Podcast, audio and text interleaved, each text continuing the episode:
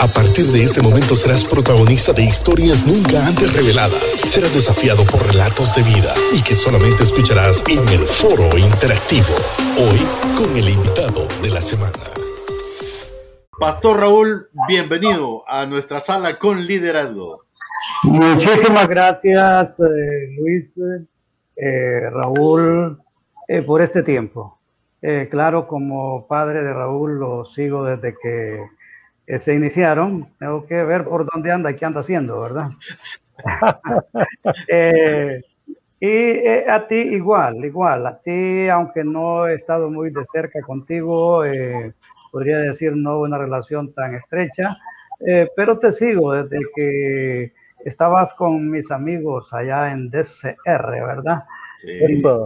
cristiana de radio, eh, los eh, pastores que manejaban este trabajo tan lindo acá en Honduras, en San Pedro Sula, son mis amigos desde entonces y todavía un poquito antes. Y recuerdo mucho, ¿verdad? Ese tiempo y también a ti a través de eso te he seguido, como dice en la pista aquí estoy a sus órdenes para eh, ver qué quieren saber de, mi vida y del ministerio. Sí, papi, qué bueno, qué privilegio tenerle aquí con nosotros. Pastor Raúl Paz, eh, líder de la iglesia Misión Pastoral en San Pedro Sula. Vamos a platicar de ello, de ese trasfondo, del por qué Dios lo llama al pastorado después de ser un ejecutivo de empresas importantes en la ciudad, y también de su historia de vida, papi. Vamos a escuchar su testimonio de vida que yo sé que va a calar en el corazón de mucha gente.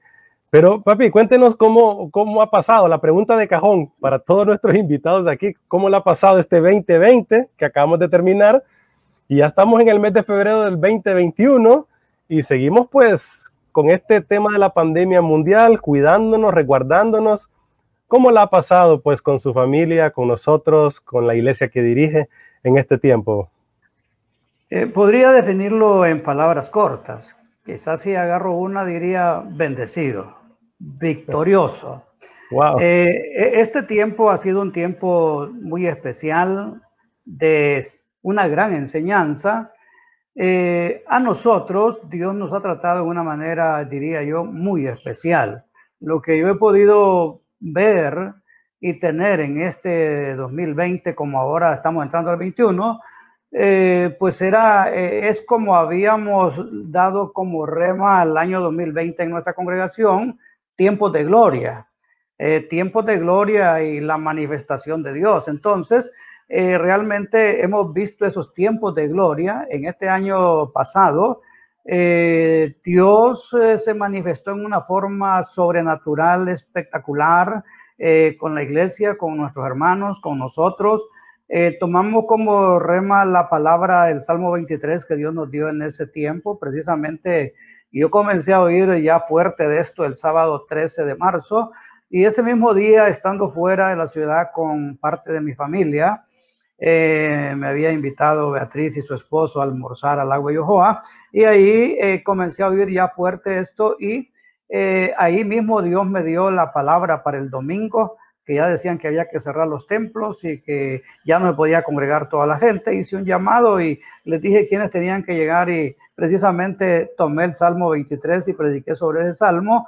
Y lo que Dios nos dio que usáramos como eh, rema para este tiempo, el Salmo 23, el Salmo 91, eh, realmente esa palabra se ha cumplido en nuestra vida, es maravilloso y hemos podido ver realmente que Jehová es nuestro pastor y que nada nos faltará. Y como dije ese domingo, no nos faltará salud, no nos faltará la vida, no nos faltará la provisión. Jehová es nuestro pastor y no, nos aferramos a esa palabra y de esa manera hemos visto tantas cosas. Igual el Salmo 91, el que habita el abrigo del Altísimo, eh, lo prediqué el siguiente día y nos hemos eh, tomado de esa palabra y Dios ha sido maravilloso y esa palabra se ha cumplido maravillosamente en nuestras vidas. Wow, grandioso realmente. Y yo, mi admiración, eh, igual, eh, Pastor Raúl, eh, yo sé que pues el amigo, el papá de mi amigo Raúl Paz Jr., y, y, sí recuerdo siempre, o sea, en aquel tiempo, cuando usted estaba a cargo de la Asociación de Pastores acá en San Pedro Sula, era en otro momento. Eh, eh, realmente cómo Dios lo usó para integrar a los líderes en esta ciudad, para darle mayor credibilidad a esta unión de pastores. Y sí recuerdo cómo en la radio entrelazábamos, decía algunas cosas y siempre estaban ahí, pues eh, apoyándonos unos a otros y nosotros con lo que podíamos hacer. Pero digo esto, apóstol, porque hoy día hay una frase en el aire que nosotros a veces mencionamos con Raúl por acá, y es que muchos creen que en este tiempo se cerró la iglesia. Yo le pregunto, ¿realmente la iglesia está cerrada? Hablando en la iglesia en términos general. No, es parte precisamente de la gloria que nosotros hemos visto. Eh, yo predico desde que, bueno, cuando inició la pandemia, ahí está Raúl como testigo, eh, predicaba cinco veces a la semana, seguidos. Cuando comenzó la pandemia, eh, creo que tres o cuatro meses, prediqué cinco, cinco días seguidos a la semana a la gente eh, ya después me decidí pues por hacer un cuadro, porque sé que hay muchos predicadores en la iglesia y que también ellos tienen palabra y, Dios los usa. Pero eh, predicamos desde que comenzó esto, no hemos dejado de predicar. La iglesia la estamos manejando igual, con la diferencia de que de los que se reúnen en la congregación, cada vez que predico, tengo cuatro o cinco veces más gente conectada y escuchan los mensajes. Y yo soy un pastor que predico por lo menos una hora y la gente aún así enlazada, eh, muchos se mantienen, escuchan los mensajes. El que no logró escucharme incluso en la transmisión en vivo eh, de la iglesia especialmente lo hace después, pero eh, tengo realmente en noches que son miles de personas las que se logran enlazar y para nosotros ha sido algo maravilloso. Eh, hemos tenido gente que sabemos de ellos convertidos, que eh, incluso algunos hasta con materiales de estudio ya de eh, para bautismo. Y en cuanto a milagros, hemos visto la gloria de Dios. Y solo en la iglesia nuestra, además de otros problemas de enfermedades y cosas que hay, Dios ha sanado a más de 70 hermanos que han sido contagiados con el virus eh, del COVID-19. Eh, desde que inició, Dios también nos dio eh, la palabra tanto del Salmo 23, Salmo 91, pero cuando la primera parejita, el primer matrimonio se me contagió, cuando voy a orar por ellos, Dios me da el Salmo 118, 16, 17, y amparados ahí en esa palabra, oramos por ellos, hemos orado por quizá, te digo, 70, 80 con 90 personas de la iglesia contagiados, pero por muchos más que han estado fuera de la iglesia y hasta ahora de la iglesia, bendito sea Dios y la gloria sea para Él, ni uno se nos ha muerto. Todos ellos han sido sanados en sus hogares, eh, incluso ninguno ha sido hospitalizado, eh, todos en sus hogares, pues con la fe, con la oración, con la palabra. Eh, nosotros estamos como médicos todos los días a las 8 de la mañana, a las 7 llamándolos, en la noche llamándolos, estándolo con ellos, incluso muchas veces hasta casi regañándolos, ¿verdad? Porque le digo, hacer esto y esto y esto y esto, y al llamar otro día no lo ha hecho, le digo, ¿qué pasó? Esto no es así, esto no es de dormidos, hijos, ponete las pilas, y en fin, los empujo, les apoyamos económicamente con lo que podemos eh, para que ellos vayan, se movilicen, hagan sus exámenes, y de esa manera Dios se ha glorificado. Dios eh, ha hecho maravillas.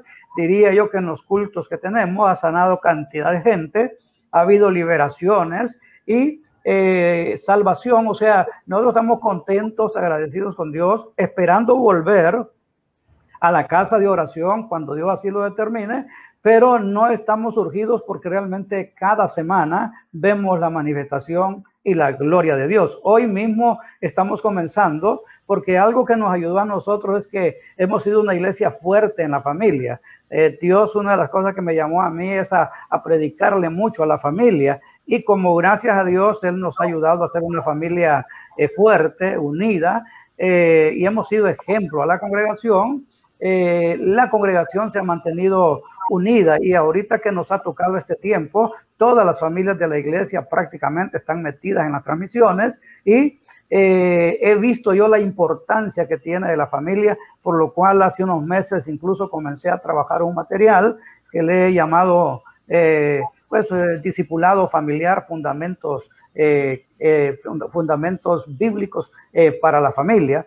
Y que lo comenzamos precisamente ya la próxima semana.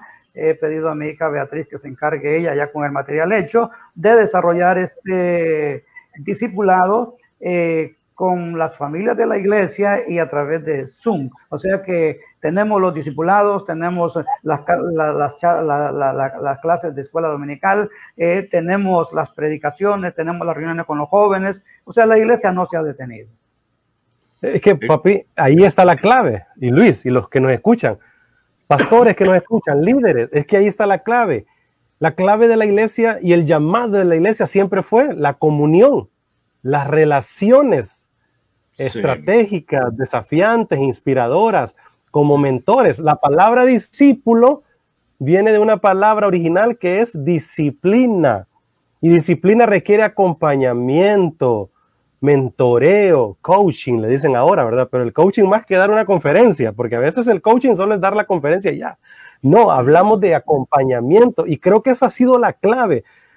No solo es lo cultico, no solo es ir y reunirse para asistir a un culto. Bueno, ya nos cerraron los templos. ¿Y qué hacemos entonces ahora? Bueno, estamos en lo virtual ahora, en la tecnología. Ajá, y cuando nos cierren las redes sociales, como estábamos diciendo con Luis, va a llegar un momento que vamos a ser eh, excluidos de las redes sociales, ¿sí? Por el mensaje, no sé, en algún momento. Y si nos cierran las, redes sociales, ¿se cerró la iglesia entonces también? No, no, porque son las relacionativas, es la comunión, es ese desarrollo humano los unos con los otros, aunque no tengamos eh, los medios, bueno, algunos medios convencionales, pero tendremos otros tipos de medios para comunicar, ¿no le parece, papi? Exactamente.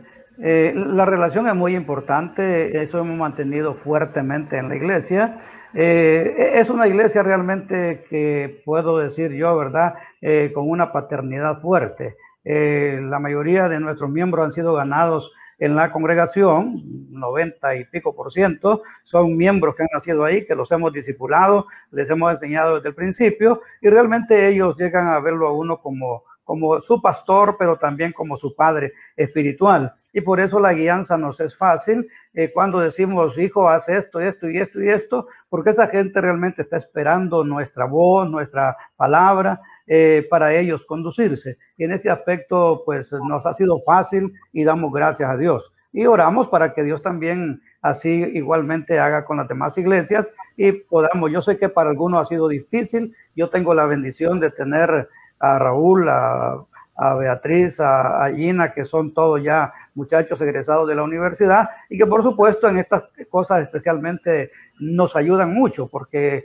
eh, cosas que nosotros no podemos hacer, ellos ahí no están. Ahorita Gina hizo sus asuntos que iba a hacer en la calle y vino rápido para ayudarme a estar con ustedes. Entonces tengo esa ventaja, gracias a Dios, pero también se debe a que eh, pues la familia ha sido unida, nos hemos preocupado por ellos y los hemos capacitado para que ahora todos podamos hacer esto y mucho más, porque los años que vienen serán mejores y más fuertes en la obra de Dios. Si Dios nos ha permitido pasar al otro lado y nos permite, eh, yo estoy haciendo planes para hacer cosas más extraordinarias, más grandes para la gloria del Señor.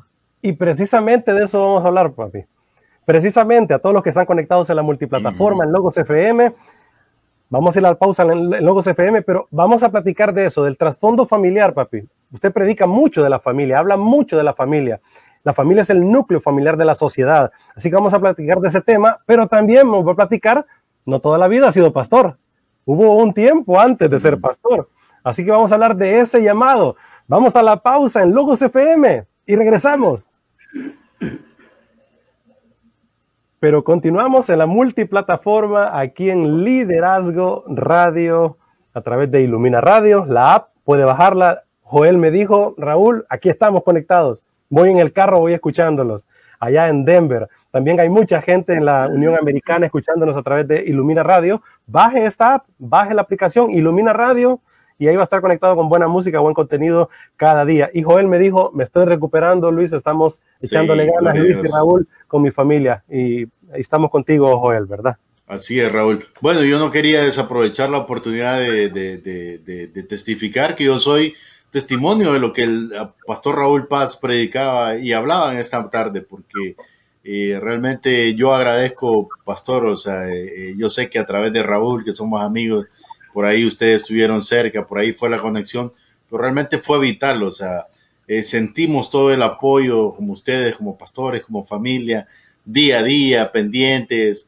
Eh, yo me conectaba en las reuniones de ustedes y, realmente es interesante cómo, a pesar de que yo no soy, o sea, para los que no están viendo, no soy miembro de, de Misión Pastoral, pero a través de Raúl, pues hay esta conexión y el apóstol eh, me decía lo mismo que a su iglesia, como todo pastor va, eh, Luis, eh, ánimo, la promesa de Dios para, nosotros ha sido este, este es el rema, lo vamos a creer y, yo lo tomé ese rema, que no moriré, sino que viviré y contaré las maravillas de Dios. Y, y, y, realmente un momento clave cuando íbamos en camino, que yo siempre lo he contado, Pastor Raúl nos llamó, o sea, íbamos sin rumbo, o sea, no sabíamos exactamente y, recibir esa llamada era como que Dios nos estaba respaldando, era como que Dios nos estaba hablando y realmente eh, fue, fue increíble. Incluso después, cuando ya estaba en casa, yo me conecté a un culto, recuerdo, porque no me conecto así como que siempre, me conecté a un culto y yo eh, solo dije, estoy aquí, algo así creo que puse en el chat, el pastor estaba predicando, él no contesta, pero detrás están las personas ahí interactuando y, los hermanos de Misión Pastoral, que son un grupo grande y que están orando y que yo estaba en su lista, hermano Luis, nos gozamos, me decían, eh, aquí estamos, qué bueno, gloria a Dios.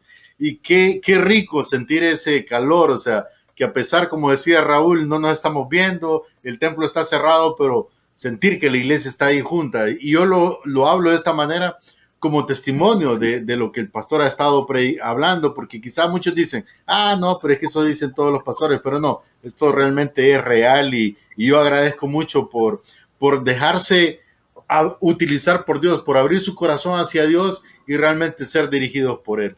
Eh, mi respeto para el pastor Raúl y su esposa. Sí, definitivamente. Es que debemos de entender, te quería decir, ¿verdad? Lo que debemos de entender es que somos el cuerpo de Cristo los demás son rótulos para organizarnos bien, pero somos un organismo y no tenemos por qué estar en ese zipizape a veces, ¿verdad? Eh, doctrinales y cómo hacemos culto, cómo, eh, etcétera, el cómo, ¿verdad? El asunto es que somos un solo cuerpo y hoy más que nunca lo podemos entender porque estamos en las redes sociales y yo me conecto a una iglesia en Perú los domingos. Me gusta ver la transmisión de ellos a las seis de la tarde y me conecto con Dante Gebel a la una de la tarde cuando él está transmitiendo. O sea, ahí está la conexión del cuerpo de Cristo y debemos de entenderlo esto hoy más que nunca. Mi estimado Luis, puedes leer rapidito, ahí están comentarios muy interesantes de la gente. Sí, eso te iba a mencionar, porque después ahí nos reclaman. Eh, José Carlos dice, mi respeto y admiración por el apóstol Raúl Paz, un ejemplo de liderazgo y punta de lanza. Gaby Zavala dice bendiciones, Raúl Paz, de parte de la familia Zavala, José Zavala, Karen Zavala, Gaby Zavala. Siempre le guardamos un cariño especial. Fuimos parte de Misión Pastoral, eh, mencionan, y pues ya teníamos a tu hermana ahí que está con nosotros también, eh, Beatriz Paz, que también se, conecta y les contesta a ellos directamente. Y también eh, mientras el apóstol hablaba, alguien decía aleluya, porque de eso se trata, glorificar al que se merece toda la gloria. Eh, Marilyn Medina dice bendiciones a todos. También eh, BJS Mejía dice saludos a Luis, a Raúl y al pastor Raúl Paz. Así que bendiciones y ni, vamos a ver. Niña. Paz dice muchas bendiciones a todos. Un abrazo a todos y gracias por estar conectados. Nimia es mi tía, papá, desde Santa Bárbara. Es hermana de mi papá, así que Estamos conectados desde San Pedro Sula para todo el mundo de la multiplataforma y en Logos FM ya al aire. Ya estamos en Logos. En esta segunda parte de la conversación con el pastor Raúl Paz. Me, parece así como raro decir, va, con el pastor Raúl Paz, con mi papá, el mero boss, el mero jefe, ¿verdad? Gracias al Señor por mi papá, él ha sido una inspiración para tanta gente en la ciudad y su vida misma ha dejado un legado. Mi, mi, mamá igual, mi mamá Ruth Paz, ¿verdad? Ha sido un nervio y motor en nuestra casa, ¿verdad? Y vamos a platicar respecto de ese tema también de, de mi mamá, de la familia, de mis dos hermanas, Beatriz y Gina, ¿verdad? Qué tan importante es el núcleo familiar. Y si ahí voy, papi. El núcleo familiar está siendo golpeado. Si una célula del cuerpo es golpeada, Ven cómo este microorganismo llamado COVID-19, desgraciado bicho, ¿ah? no sé, creado por alguien ahí, ¿verdad? Un corazón malvado, digo yo, ¿verdad? Engañoso es el corazón más que todas las cosas, dijo Jeremías. Si un bicho de esos entra y golpea uno de nuestros pequeños núcleos, eso va a afectar todo el cuerpo. El núcleo familiar está siendo golpeado en la sociedad, papi, Pastor Raúl Paz, y yo creo que es necesario volver y fortalecer ese núcleo, y más que nunca fortalecerlo, padres e hijos. Y usted ha tenido un gran ejemplo para con nosotros y el país y el mundo entero con su mensaje y con su vida misma. ¿Qué nos puede decir al respecto, papi? Sumamente importante. Eh, eh, precisamente Dios, el llamado que nos hizo, eh, nos sacó de lo más vil, como usted decía, y nos hizo el llamado precisamente por su misericordia. Y una de las cosas que nos puso fuerte en el corazón fue el trabajo con la familia. lo he hecho durante los 34 años de ministerio que tenemos eh, llevando ese mensaje por todo Honduras, eh, con la iglesia y con diferentes ministerios que Dios me ha permitido algunos fundar y otros pues participar eh, con ellos. Yo quisiera hacer un llamado porque pues el pastorado, gracias al Señor, me, me conoce, yo creo que la mayoría me aprecia, yo lo siento cuando los encuentro y quisiera más bien aprovechar para hacerles el llamado. La iglesia es eh, fuerte en Honduras, la iglesia, eh, pues según las estadísticas, tenemos más de la mitad de la población hondureña que ha sido alcanzada con el Evangelio, y sería un llamado para que nosotros, que sabemos lo importante que es el trabajo con la familia, nos enfoquemos en este tiempo que Dios nos va a dar de aquí en adelante, hacer un trabajo más fuerte con la familia. Eh, yo creo que ahorita incluso hemos podido ver cómo eh, el no estar fortalecido, de no, no, tener un buen fundamento de la familia, ha sido difícil hasta para las iglesias eh, el sostenerse en este tiempo. Entonces yo creo que eh, siguiendo esta experiencia es importante que comencemos a hacer un trabajo fuerte con la familia. Cada iglesia, le decía, nosotros, gracias a Dios, Siempre hemos trabajado con la familia. Yo tengo dos meses del año siempre que predico solo a la familia, si es posible tres meses, que me enfoco a dar temas a la familia. Eh, aún ahorita en pandemia lo he hecho cada, eh, creo que he predicado tres veces ahorita ya, tres meses dedicado a la familia. Entonces es importante y por eso me nació eh, hace unos meses ir trabajando con algún material bajo, llevándolo bajo la dirección de tener un fundamento bíblico para la familia, comenzando a hablar desde el matrimonio, por qué el matrimonio, quién lo fundó, por qué Dios, por qué la primera pareja y llevándolo desde ahí hasta la boda, hasta el matrimonio, eh, enseñándole un poco a, la familia, incluso a los matrimonios, pero también para que el joven lo vaya conociendo acerca de del sexo en el matrimonio, hablándole a los padres acerca de la relación con los hijos, los hijos la relación con los padres y de esa manera, pues por lo menos el primer material que ahorita les entregué, estoy tocando, creo que enfocándome en, siete temas importantes y eh, luego posiblemente vamos a continuar escribiendo y haciendo algunos arreglos con materiales que logramos obtener, revisándolos y adaptándolos a lo que Dios nos va poniendo. Pero sí es importante lo que ustedes nos dicen, me dicen ahorita, que sigamos. Y yo el llamado es a la iglesia, porque yo puedo estar trabajando con la iglesia que tengo, pero no es suficiente. Yo creo que el llamado es a la iglesia, a que todos los pastores, yo sé que,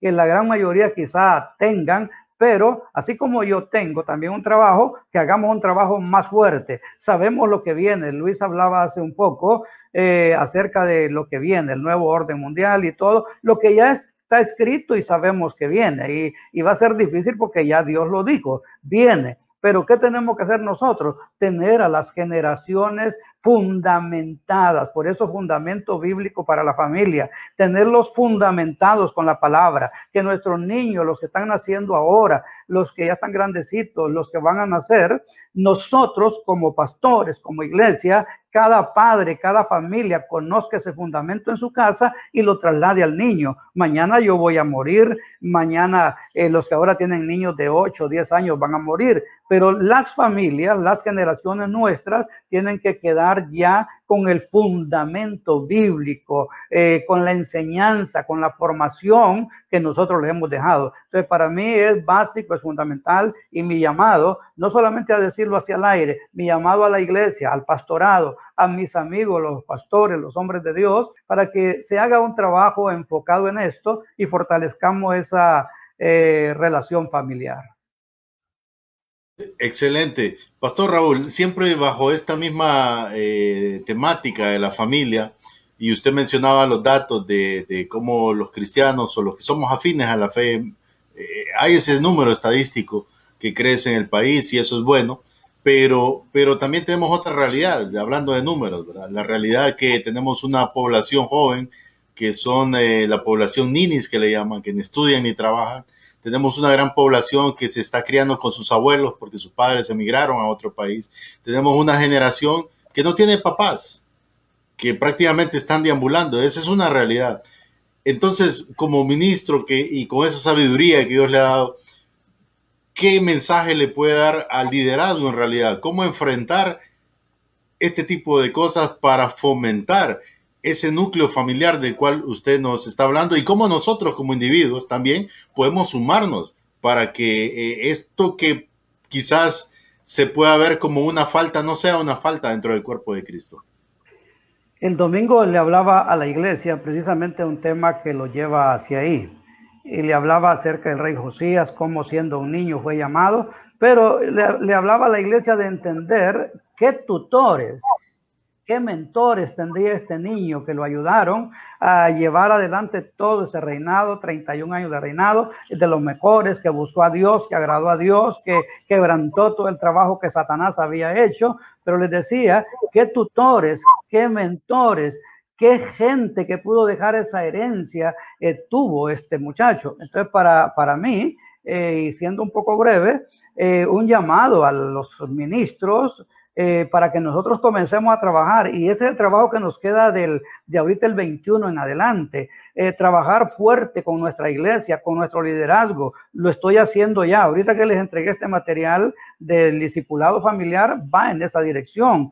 Pero les dije que yo comenzaría a trabajar ya luego algo eh, para organizar una forma de cómo, como iglesia, nuestros líderes, hablo de la misión, podamos tener un compromiso. Lo que tú decías, están quedando miles de personas, niños eh, sin padres, sin madre, huérfanos, además de todos los que teníamos ya que andan en la calle, que están debajo de los puentes, que andan en los semáforos y todo eso, está quedando esa cantidad. Tenemos una gran responsabilidad como iglesia de ir pensando e irnos preparando ya para eh, ver qué cobertura, ver cómo, cómo cubrimos esa, esa niñez que está quedando. Y yo creo que ahí es donde tienen que levantarse esos, esos hombres, esas mujeres, esos pastores que tienen tanta, tenemos tanta gente, líderes, hombres de Dios, mujeres de Dios que aman a Dios. Eh, pero nosotros tenemos que capacitarlos, prepararlos, enseñarles, decirles qué es lo que vamos a hacer.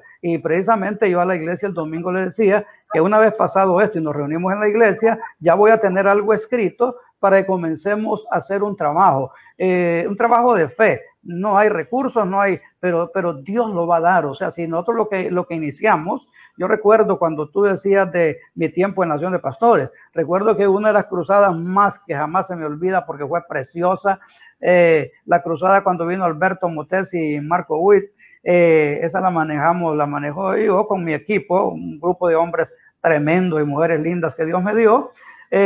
Y esa cruzada la comenzamos a manejar con dos mil empiras de ofrenda que nos dio un hermano de la Lima, sin dinero, se manejó. Entonces yo, yo, me acostumbré a manejar cosas que, que, que, las pienso y digo, las voy a hacer, pero no tengo recursos, sino que eh, comenzamos creyendo de que Dios proveerá. Y en este caso igual, tenemos que comenzar a pensar en hacer cosas eh, sin tener recursos, porque no los tenemos ahorita, pero Dios va a ir supliendo y cuando el recurso que cae en nuestras manos es manejado bien, ese recurso sobreabunda.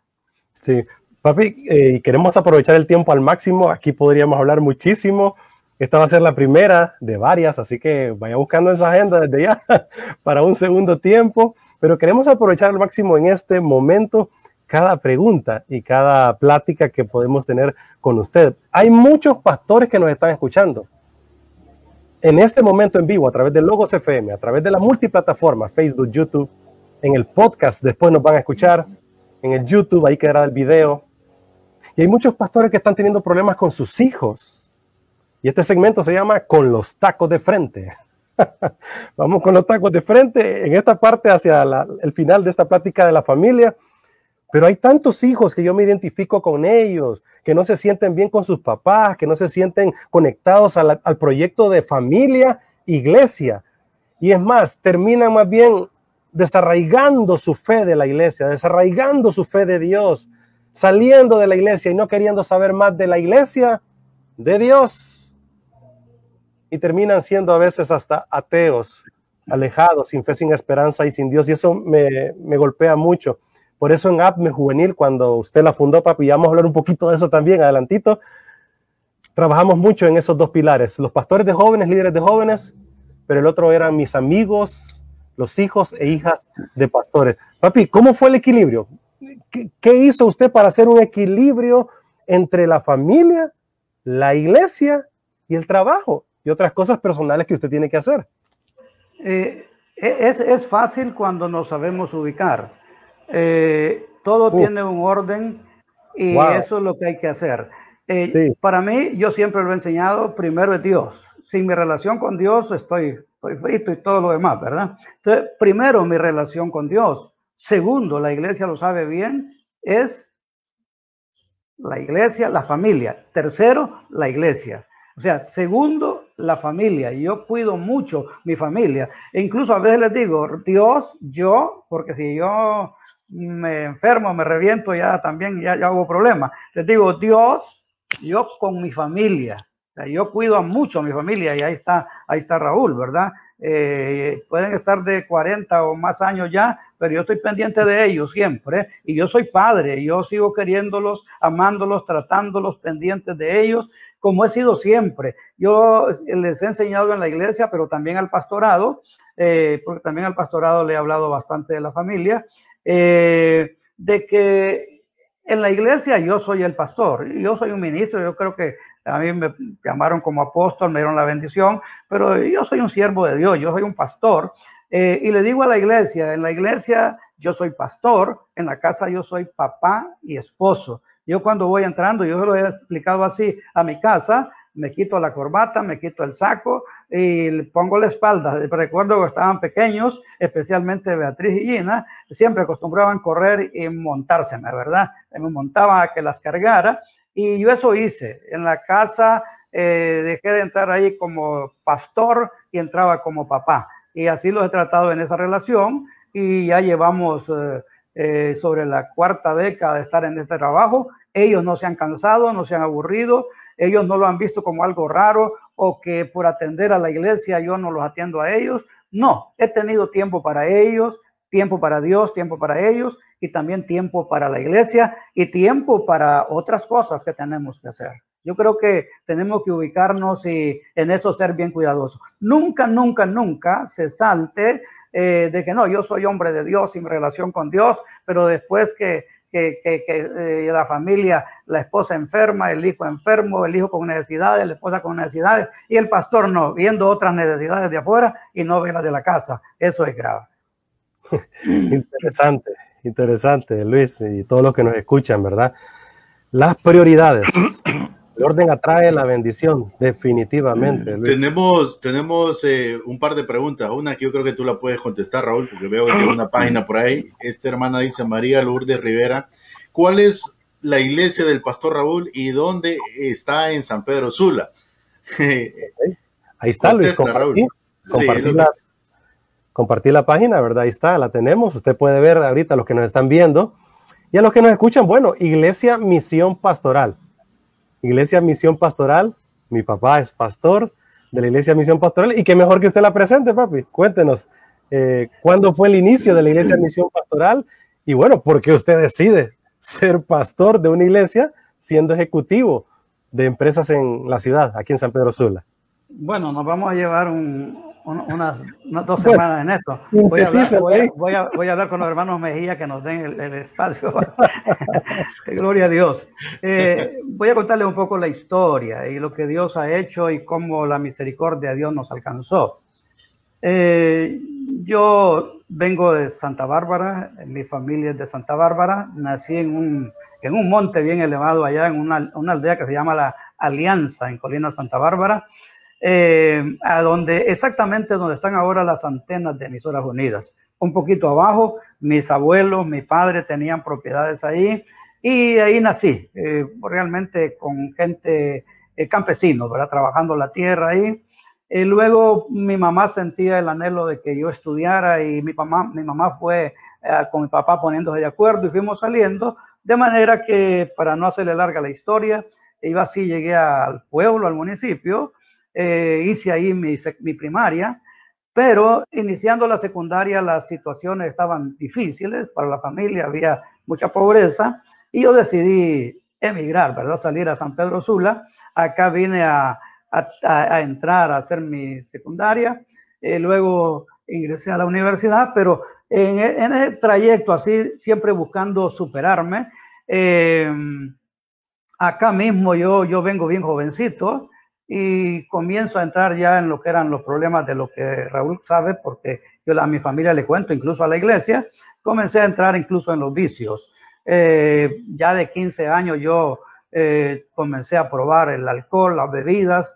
Eh, desde ese tiempo comencé a, a, fumar y todo lo que hace un hombre normal, andar en la calle. Conocí todas las discotecas que habían por acá y las que habían afuera y todas las cosas. Pero eh, luego termino mi, mi, estudio, eh, me voy a empresas eh, como yo trabajé varios años en Fondo de Honduras, trabajé muchos años que recuerdo con mucho agrado en la compañía Pulera Zula, que era subsidiaria de American Biltray en aquel tiempo. Y luego, estando ahí, salgo y trabajo también un tiempo para una empresa en Tegucigalpa y luego surtidora internacional acá en San Pedro Sula.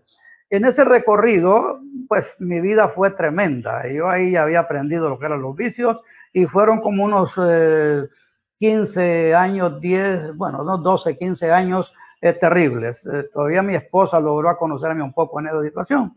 Aquel muchacho terrible en las cosas que había venido a conocer acá, que mi familia me había enseñado un poco, terrible y eh, de Dios no sabía nada. Yo había ido a la iglesia tradicional unas cuantas veces, ahí poquito, porque una tía eh, casi a la fuerza me había llevado. Pero acá eh, Dios comenzó a obrar, tuvimos amigos, vecinos que eran creyentes, comenzaron a hablarme del Señor, y aunque para mí era una cosa un poco rara y no me gustaba, por supuesto les puse muchas excusas, pero Dios comenzó a tratar conmigo. Comencé a ir a una iglesia, iba, como dicen, raleado de vez en cuando. Eh, mi esposa ya conocía un poco del Señor. Siendo era niña, ella había ya oído el Evangelio y ella tenía más conocimiento, me invitaba, me pidió permiso ya recién casados para ir a la, a la iglesia. Yo le daba permiso. Ya después eh, un hermano venía por acá, me invitaba y con ella eh, lograron arrancarme algunas veces. Eh, iba a la iglesia, me sentaba en la última banca para salirme más fácil eh, y me iba, ¿verdad? Dejaba a mi esposa, que estábamos recién casados, con una hermana que se la llevara para la casa y yo me iba a parrandear, porque ese era mi, era mi hobby, ¿verdad? Pero... Alguien se está identificando con esa parte. Eh, hay muchas cosas que no la cuento, no vale la pena, ¿verdad? Entonces, quizás había gente de la que me invitaba a la iglesia que ya oraba por mí, mi esposa a lo mejor con lo poco que conocía ya oraba por mí, pero eh, todo se da un día que yo decido ir a, ver a mis padres. También yo la relación con mi familia, con mis padres, todo el tiempo, aunque he estado fuera, he estado pendiente de ellos toda la vida. Y ese día me decido, dispongo a ir a la casa. Eh, le digo a mi esposa, te dejo el carro para que lleve los niños a la escuela. Eh, yo me voy a ir en un bus, llévame al transporte y te regresas. Ella fue a dejarme, pero sabiamente me colocó ahí un libro para que fuera leyendo. Me dijo, para que no te aburras. Eh, me colocó un libro eh, que hablaba bastante del Espíritu Santo y otros temas. Y yo me voy leyendo el libro. Cuando yo voy por un lugar que se llama la Unión Santa Bárbara. De Benny ¿verdad, papi? Buenos días. No, no, no, no, no, eh, se me olvida el nombre, un gordito, no me acuerdo ahorita.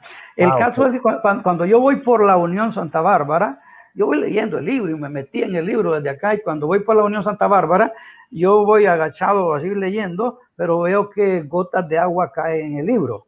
Yo me sorprendo, me, me estremezco y me doy cuenta que voy llorando. Yo había entrado a leer en el libro una parte que decía cómo recibir el bautismo en el Espíritu Santo. En ese momento yo cerré mis ojos y Dios comenzó a hablarme. Ahí, pasando la Unión Santa Bárbara. Dios comenzó a hablarme. Yo había ido a la iglesia muchas veces.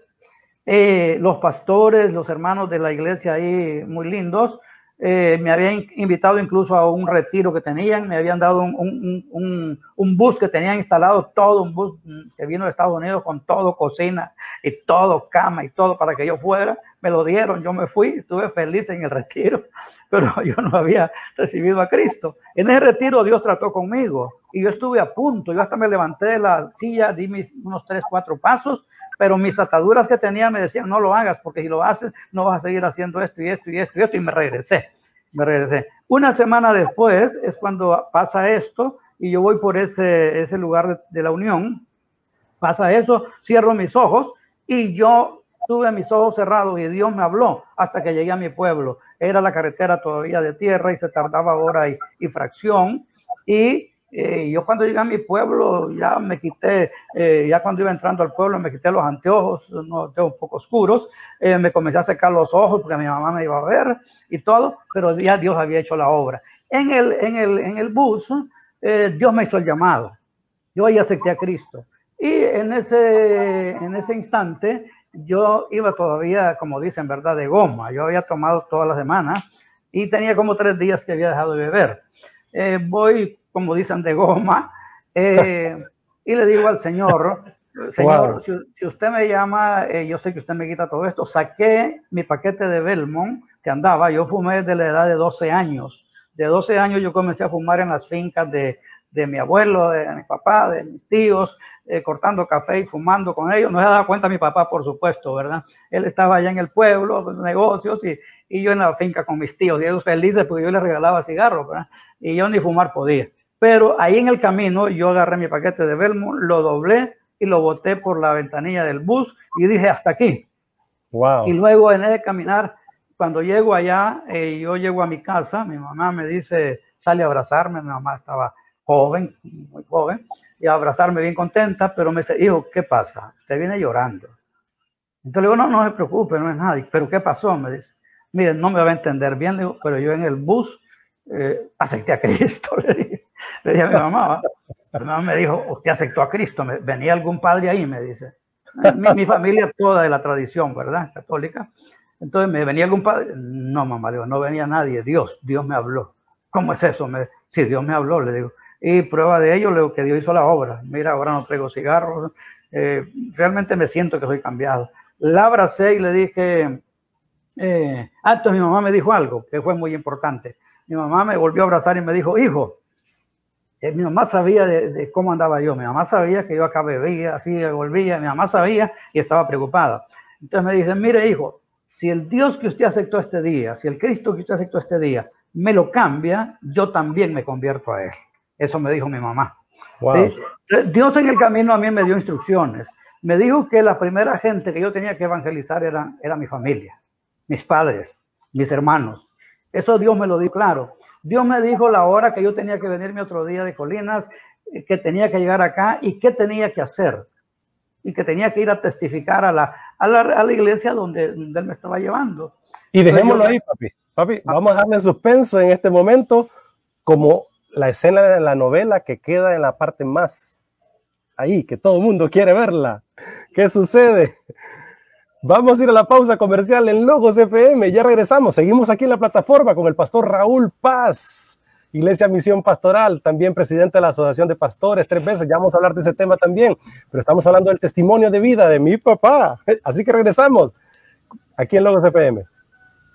Y continuamos aquí en, en, la múltiple plataforma y por supuesto eh, no quiero desviar mucho la atención, bueno, tú vas a hacer una, un pequeño resumen ahí para, para saber en qué seguimos, pero aprovechando la pausa... Eh, hay unas preguntitas ahí.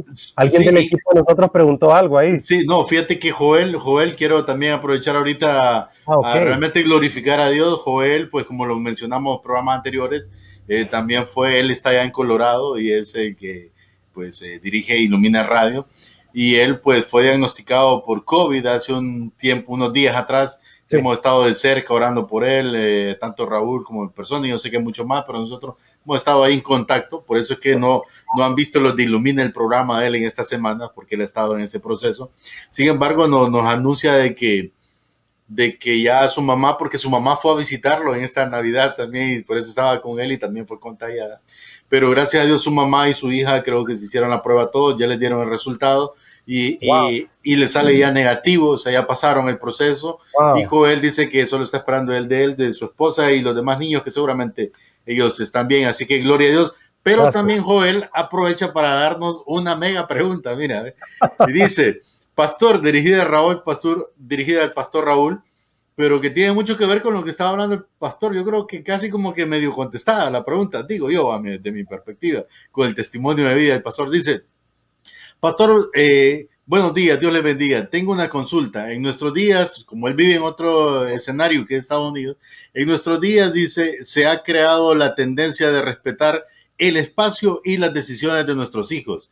Esto ha creado un desinterés de parte de ellos para no asistir a la iglesia. ¿Cuál es su opinión al respecto? Porque tenemos una generación que no va a la iglesia porque nosotros mismos se lo estamos permitiendo. Un abrazo a los tres, dice. Wow. Desafiante pregunta. Sí. ¿Qué, piensa papi al respecto? Eh, yo siempre he enseñado eh, a, los pastores y también a, la iglesia de que en todo, sea como padre, sea como líder, eh, yo debo modelar, yo debo modelar. Eh, creo que el padre también ha sido puesto por Dios para ser el líder de la familia, eh, cabeza de la familia. Y como padre, por supuesto, debe de guiar a su familia. este guiar es desde que el hijo está prácticamente en el pensamiento, desde que yo pienso como padre, voy a tener un hijo, yo comienzo a orar por mi hijo, comienzo a declarar, a profetizar para mi hijo. Cuando nace lo sigo haciendo y cuando va creciendo, o sea, es una enseñanza desde antes eh, con el hijo. Y yo creo que cuando hacemos esto, no nos va a costar cuando sean grandes. Si al hijo yo no le enseño desde chiquito, me va a costar cuando sea grande. También si hay padres que quieren decirle al hijo vaya a la iglesia y haga esto, pero ellos no modelan, ellos no son los que lo hacen primero, también va a costar mucho. Entonces, no, eh, es cuestión de que si es cristiano, desde que piensa tener un hijo, comience a orar por ese hijo, comience a enseñarle desde ahí, desde ahí, desde ahí, y llévelo y llévelo, y ese no se le va a apartar, y ese va a crecer bajo los principios, el fundamento bíblico, y no se va a apartar. Y también lo que dije, importante, ser modelo para ellos. Definitivamente, muy puntual, cabal, y lo digo, así es, porque yo así lo viví, así lo experimenté. Hay que conectarse con nuestros hijos, hay que comunicar con ellos día a día. A veces lo hacemos hasta que ya el trueno Jesús María, dicen por ahí en el pueblo, ¿verdad? Cuando el asunto ya salta, que ya no podemos, entonces queremos revertir el palo eh, que va camino torcido, ¿verdad? Eh, y yo solo te, agrego, solo te agrego, Raúl, y no desestimar la edad de nuestros hijos. Mira que, que mis mellizos, que son de niño y niña, ellos tienen tres años y en este proceso que yo estuve, que ya muchos conocen de que me, que me hospitalizaron, eh, mi esposa cuenta que, que, ellos en la casa jugando, porque es su forma de, de expresarlo, ellos jugaban y decían papá enfermo y como que uno era doctor y que el otro le ponía manos al otro y luego el otro le contestaba, pero papá va a estar sano, le decía. Entonces realmente tú te das cuenta, o sea, en su entorno, a su forma, ellos ya estaban siendo formados e, en esto de, de, la fe, de confiar y creer en un Dios soberano que, que hace las cosas posibles. Pero bueno, solo eh, rápido, Raúl, Dicen por acá un gran testimonio de nuestro hermano Raúl Paz. Yo crecí en el barrio de la familia de nuestro hermano Raúl y nos da gusto, dice, y nos da eh, vida este testimonio. Edwin Rafael Perdomo comenta también. Teníamos a Beatriz Paz que eh, alza las manos conectada y también pues tenemos más mensajes. Pastor, ¿cuál es el libro que leía cuando recibió a Cristo? Dice, sería bueno recomendarlo a todas las mujeres que, que sus esposos no son cristianos, dice. Yo le pregunté ahorita a mi hermana, preguntarle a mi mamá, y me dijo, buenos días Espíritu Santo, papi. Así que dice que no. A se me escapa exactamente el nombre, y el autor quizás lo voy a, conseguir, a buscar. Eh, pero no, sí he leído libros de Benny Hinn, incluso he trabajado con cruzadas de él. Ok, sí, papi. Y vamos a ir hacia el cierre en esa parte. Yo sé que hay muchos mensajes, muchos comentarios. Y ahí está poniéndolos Luis, ¿verdad? Estamos en vivo en el Facebook, en el YouTube, en la multiplataforma, ¿verdad? En YouTube usted puede conectarse con nosotros ahí en el Smart TV. Ahí pone el canal de Luis As Go. Luis As de hacer, go, de ir, echémosle gana. O busca nuestra página web.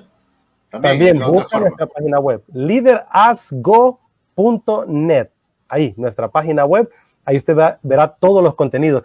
Papi, se quedó en la parte entonces donde está conversando con mi abuela y le dice, encontré a Cristo en el bus, caminando con él me encuentro con Cristo y aquí yo empiezo una nueva etapa en mi vida. Continúe el testimonio. Eh, es importante y no quiero dejar esto a un lado. Eh, mi mamá me siguió, como dice en la pista, tres años seguidos. Después de eso, a ver si ella volvía a saber que yo andaba bebiendo, que yo andaba aquí, que yo andaba allá. Me siguió la pista, incluso donde ella podía estar, que yo predicaba, ahí estaba. Hasta que un día, después de tres años, en una reunión que yo hice predicando a un grupo, eh, como un grupo familiar, pero que eran como campos blancos antes en Chamelecón, eh, ya habiendo comenzado la obra nosotros, yo estoy predicándole a un grupo en Chamelecón, ella está sentada ahí atrás en unas sillitas. Eh, cuando yo terminé de predicar, hice el llamado de quienes querían recibir a Cristo y la primera que levantó la mano fue ella. Ella levantó su mano y me dijo, hijo, aquí estoy. Hace tres años eh, que usted me dijo esto y esto, y yo le dije que si el Cristo que usted había aceptado me lo cambiaba, yo también lo aceptaba. Aquí estoy. Él lo cambió, me dijo. He visto tres años su vida, veo que no es el mismo, usted cambió, y yo quiero tener a ese Cristo también en mi corazón. Esa noche mi mamá y otras personas entregaron su corazón a Cristo. Creo que uno o dos años después yo la bauticé a mi mamá.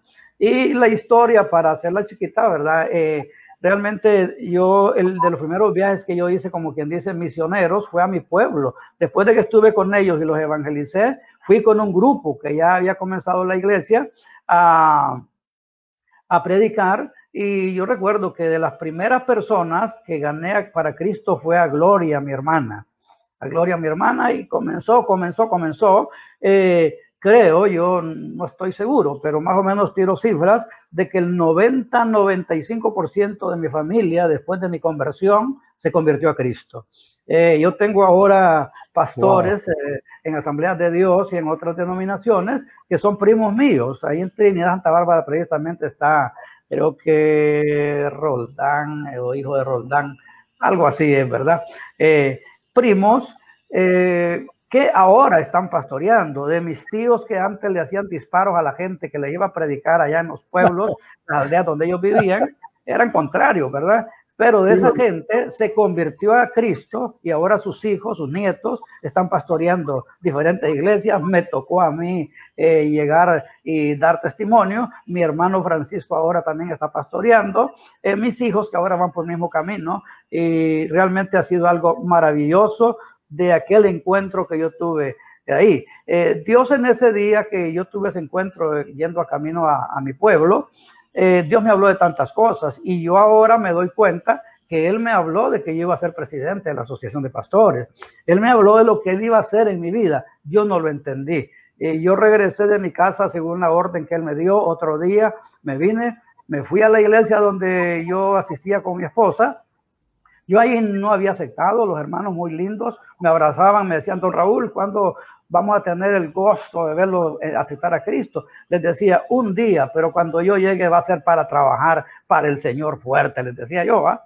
pero no tomaba la decisión. Esa noche yo llegué, como el Señor me dijo, cuando yo entré, el pastor Hermes Bardales, que, que era el que estaba pastoreando ahí, eh, ya estaba cantando con su micrófono ahí para predicar, pero él, él, me apreciaba mucho y tenemos una gran relación siempre.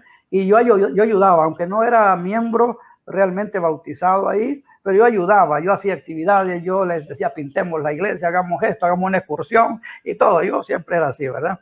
Entonces esa noche él dijo, eh, yo, yo, yo llegué, él está cantando, pero cuando él termina de cantar, yo tenía que hacer lo que Dios me dijo y Dios me dijo que testificara. Yo levanté mi mano y él, gracias a Dios, me vio y me amaba, ¿verdad? Y me dijo, y él dijo, el hermano Raúl, porque ya me decía, hermano, don Raúl, eh, quiere decirnos algo, a lo mejor alguna actividad, porque yo siempre me gustaba, y me dio chance. Cuando yo pasé, testifiqué de lo que pasó en mi vida en el camino y testifiqué. Esa noche ahí creo que habían tal vez unas 100, 120 personas, pero eh, yo miré que la mayoría de ellos agachó su cabeza, ¿verdad? Eh, y así lo agachó, no como para no oírme, sino como, como tocados por el Señor, ¿verdad? Eh, y él les dijo, cuando yo bajo de ahí, yo testifiqué y todos sintieron como gozo y se pusieron así como ante el Señor. Cuando yo bajé, este hombre dijo algo que tampoco lo entendí y no lo entendió la iglesia, más bien él tuvo problemas por eso, pero él dijo, gracias a Dios por el hermano Raúl. Ahora sí, nuestro hermano Raúl. Lástima que este hombre no se va a quedar aquí. Así lo dijo. Así lo dijo. Él, él 12 años después me, alcanzó en las calles de San Pedro, me puso la mano en la espalda, me abrazó y me dijo, pastor, me gozo tanto cuando lo escucho en la radio, en la televisión, eh, cuando escucho lo que hace, porque sin ser profeta ni hijo de profeta, Dios me permitió a mí profetizar lo que usted iba a hacer. Y Dios me dijo esa noche, y ahí fue donde me contó, me dijo, yo realmente me dice, eh, tuve problemas por haber dicho eso. A mí el consistorio de la iglesia me llamó la atención porque yo dije que usted se iba a ir y yo me fui, o sea, yo estuve ahí un año, menos de un año, Dios me sacó, mi vida fue, es, tremenda. Yo me convierto, llego a la iglesia, esa noche les pido ser bautizado, esa misma noche. 15 días después estoy siendo bautizado. 15 días después este hombre me puso a predicar un sábado. Y cuando terminé de predicar me dijo, wow, me dijo, ¿qué? ¿Cómo lo usa el Señor? Y 15 días después, un domingo, me puso a predicar. Cuando yo salgo de, los bautismos, yo oraba por los enfermos y se sanaban.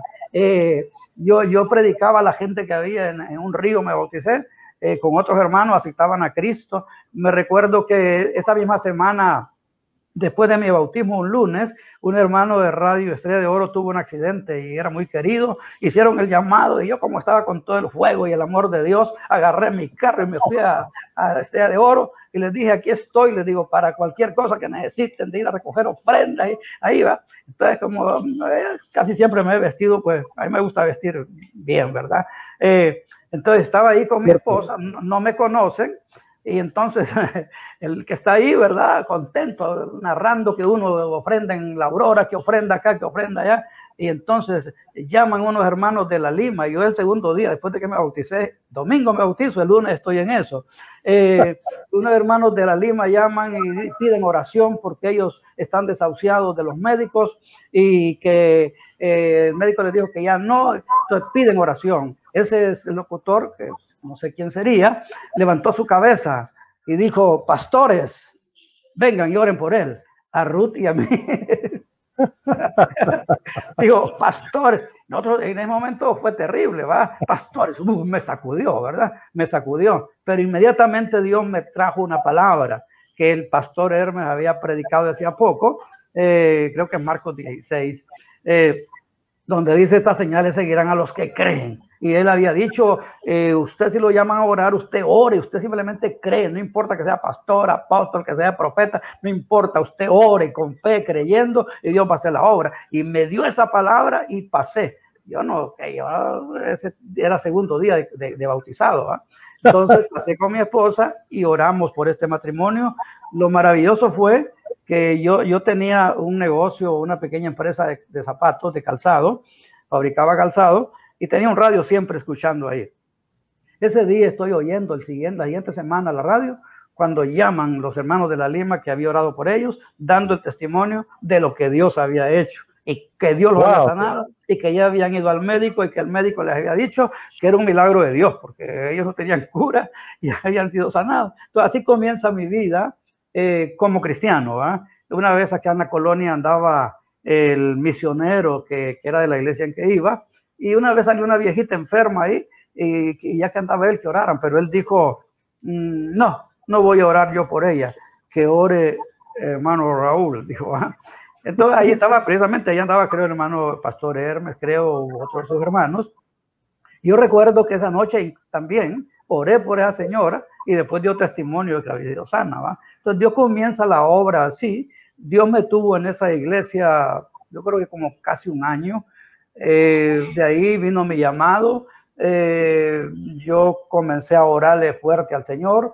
Y yo nadie me enseñó de ayunos, nadie me había enseñado mucha doctrina porque yo era tierno pero yo leía la palabra compasión. Recuerdo que en ese tiempo de conversión, eh, mi esposa hizo un viaje a su casa a ver a su familia en un tiempo de Navidad. Me dijo que fuera con ella y le dije, mira, andate vos, llévate el carro, andate con los muchachitos, yo me quiero quedar acá. Yo tenía ganas de leer la Biblia, de orar. Y yo me acuerdo que la semana me quedé en el negocio que tenía, habían botaquitos ahí donde estaban los zapateros, ahí, y yo me acuerdo que ponía un banquito y yo me arrodillaba a orar, leyendo la Biblia de rodillas y anotando. Y yo recuerdo que ahí en precisamente en ese, banquito ahí de esas anotaciones salieron muchos mensajes que yo prediqué después. O sea, así comienza mi vida ministerial. Al año de, convertido y de bautizado, porque fue rápido, Dios me llamó al ministerio. La iglesia nace ahí. Eh, yo le pregunté al Señor porque surgieron ciertos problemas donde iba. Yo decidí que tenía que salir de ahí, cosa de Dios. El pastor Hermes, que fue tan lindo y seguimos manteniendo relación, él me dijo, pastor, hermano Raúl, yo lo bendigo, usted es un llamado de Dios. Él me dijo, vaya y usted va a ser un hombre usado por Dios. Él me dijo, estando en la iglesia, me dijo, no, hermano Raúl, no se preocupe, yo lo bendigo, salga. Y yo le oré al Señor eh, incluso como me tocaba salir así rápido de la congregación, yo pensaba irme a Chalón, Marquitos Argeñal, eh, entonces era reformada, ¿va? Eh, muy nuestro. Y yo pensaba y nomás irnos a, a, la reformada. Pero orando en las bancas de aquella iglesia, Dios trajo la visión de la iglesia que ahora pastoreamos. Dios ahí comenzó a mostrarme yo de rodillas, yo siempre oro de rodillas, comenzó a mostrarme unos campos hermosos que se levantaban eh, yo era tierno, yo realmente no tenía buen fundamento bíblico. Y yo cuando miraba que levantaban aquellos campos lindos y yo los miraba orando que se extendían, eh, se levantaban y echaban flores hermosas, yo abría mis ojos para verlos. Pero como la tercera vez me dijo el Señor, no abras tus ojos, sigue orando. Dios me habló a, a, a mi espíritu. Yo seguí orando y fue cuando Dios me mostró que esos campos que levantaban, esas... Eh, eh, flores hermosas que yo miraba se convertían en personas y personas con sus manos levantadas alabando a Dios. Y el Señor ahí me dijo, estos son los campos que yo te doy. Anda y cultívalos. O sea, así nace la iglesia, así está en lo, que manejamos. Y, quiero interrumpirlo en esta parte. Sé que va con emoción platicando, pero Luis, es que se me vino algo a la mente. ¿Cómo nos hacen falta cristianos así? No cristianos Ronaldo, ¿va? de los que ahí juegan fútbol nada más, los que están jugando a ser iglesia. No, estoy hablando de verdaderos cristianos. ¿Cómo hace falta cristianos así? Que no están esperando que el pastor venga y les diga, ore, que no está esperando que el líder venga y les diga, haga eso. Necesitamos cristianos comprometidos. Y algo que veo, papi, y Luis y todos los que nos escuchan y nos ven, siempre que usted, me dice Ana Ruth, mi esposa, siempre que el pastor habla de su testimonio, llora. Está compungido, está con esa pasión y ese sentimiento conectado, vemos que ahí hay una realidad detrás de todo esto y no solamente es una religión, es una realidad, papi y Luis. No, a, mí me toca, esto es espiritual. Y lo que a mí me pasó, que yo lloré de la unión a mi casa, eso me vuelve a venir. Sí. Cuando yo hablo del testimonio. Y lo que pasó acá igual, fue maravilloso. Uh, Dios me mostró eso, me dijo, estos son los campos, anda y cultívalos. Yo salí de ahí con mi familia, con Raúl de, creo que siete añitos, eh, Beatriz posiblemente cinco y Gina como dos o tres años. Eh, y ah, pues yo después le dije al Señor, Señor, pero, pero yo quería irme a la reformada y me dijo, no, anda, cultiva estos campos. Yo le dije al Señor, Señor, pero yo no tengo una iglesia, así, ¿verdad? En la ignorancia. Yo no tengo una iglesia como una casa, ¿va? llama iglesia. Y el Señor me habló y me dijo, no, no es que te vas a ir a una iglesia como esta, ándate a tu casa. Y me llevó precisamente a estudiar lo que fue la iglesia primitiva. Yo no conocía Biblia, yo había comenzado con la primera Biblia que yo compré en ese tiempo. Yo comenzaba prácticamente eh, en mi pasión, en mi deseo de estudiar la palabra, yo había buscado ayuda. Eh, uno de los hombres que a mí me ayudó mucho, yo lo considero como un padre para mí espiritual, fue el misionero Tomás Cho, con su instituto Árbol de Vida. Ahí el papá de Caleb Cho, el DC Reto, el famoso DC Reto que dejó todo un legado también en la música aquí en Honduras. Su papá Tomás Cho fue un mentor de mi papá. Así es. Yo de ese hombre aprendí mucho, él me agarró, él vino a predicar muchas veces a mi casa, que aquí hice una iglesia, aquí comenzó la iglesia, aquí estuvimos dos años predicando, tomé el parqueo de mi casa, que es un parqueo grande como para 8 o 10 vehículos, ahí hacía cruzadas de 400, 500 personas, y hermano Tomás aquí vino a predicar muchas veces, Árbol de Vida, que fue el instituto donde yo conocía a Amelia Pinel, conocí a Leonardo Martínez, conocí a a, varios de los pastores que Dios levantó fuertes en Honduras, en San Pedro Sula especialmente, eh, ahí los conocí yo. Eh, muchos de los que ahora estamos y hacemos ministerio, lo conocí. Entonces, Dios de esa manera ha tratado con nosotros. ¿En qué año nace la iglesia, papi? ¿Iglesia Misión Pastoral? 1987. 87. Y Dios comenzó a tratar conmigo en los 80, iniciando los 80 eh, ahí por el 84, 85 pasa todo esto. Yo fui rápido, yo, yo, yo digo a la gente ¿va? que tiene 10 años, 20, que todavía no están preparados, dicen, si uno se mete a buscar de Dios, Dios prepara rápido y envía. Eh, y realmente mi formación fue de un año, de un año a la carrera. Yo al año de ser cristiano ya era pastor. Increíble, pero esa es la realidad. Y yo no hablo cosas que no son, yo siempre hablo con la verdad. Y yo al año de ser de, ser cristiano ya era un pastor. Y trato de, aprovechar al máximo el tiempo, ¿verdad? Y expandirlo al máximo tiempo para estos últimos, ¿qué? Ocho minutitos que tal vez tenemos. Es fascinante. Y vamos a ahondar en, esos temas más eh, adelante, en una segunda oportunidad. Pero quiero que hablemos entonces usted, después de este tiempo ya va a pastorear pastores en la Asociación de Pastores en San Pedro Sula, la famosa APME. Y de ahí nacen muchos proyectos. Las cruzadas más grandes en la historia de Honduras eventos grandiosos en el país fueron liderados por mi papá. Y lo decimos acá, pues para honrar eh, la vida del pastor Raúl Paz, de, mi papá, ¿verdad? Y aquí está.